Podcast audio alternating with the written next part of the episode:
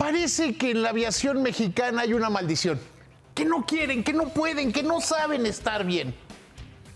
La única gran línea aérea que queda. Buenas noches. Buenas noches, Ciro. Es Aeroméxico. Aeroméxico, sí. Aeroméxico va saliendo de toda esa reestructura que iban a quebrar, que no, que el capítulo 11, y van, ahí más o menos van saliendo.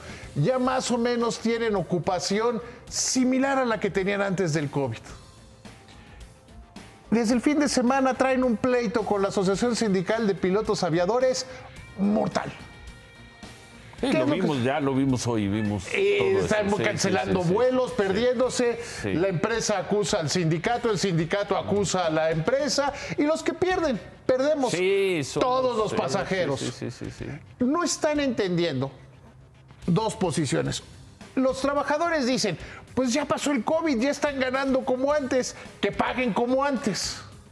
La empresa dice, pues no, todavía no estamos como antes, nos estamos recuperando y además su contrato colectivo vence a final del 2024.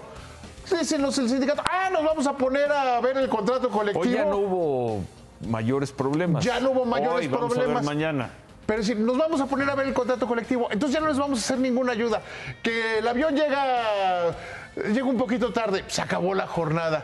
Que hay que moverlo, ya no hay pilotos. Todas esas cosas que están dentro del contrato colectivo, pero que Lo están retrasan. aplicando con rigor extremo. Sí, y además la empresa los acusa, yo no sé si con razón o sin razón, que están volando más bajo de lo que deben para gastar más combustible. O sea, es decir, como que estarían saboteando a la empresa. ¿Qué necesidad tiene la empresa y el sindicato de pelearse ahora?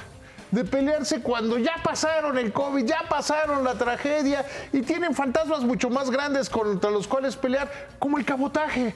Bueno, deja, deja el O cabotaje. están- Vamos, vamos a, a pensar que esta fue una crisis de 72 horas, que hoy hubo algo de comprensión Pues yo y espera- que ya no hablaremos de esto. Porque además dicen que los, los administradores no sirven. Es un verdadero desastre, empresa y sindicato. Supongo que vas a rematar con Tesla, Elon Musk. y Lo el único que podría decir ver, de espérate. Tesla, a ver, no, pero no voy a rematar con eso. Échame la cámara. Había quienes todavía ayer dudaban del padre del análisis superior. Se volvieron a equivocar. Jamás fallo. Ahora sí el remate, mi querido Ciro. A ver, dinos algo de Tesla.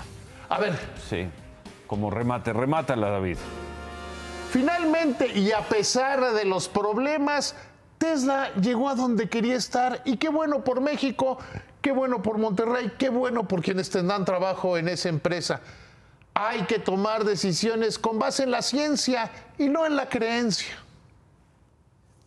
A ver, a ver mañana qué dicen ahí en Estados Unidos.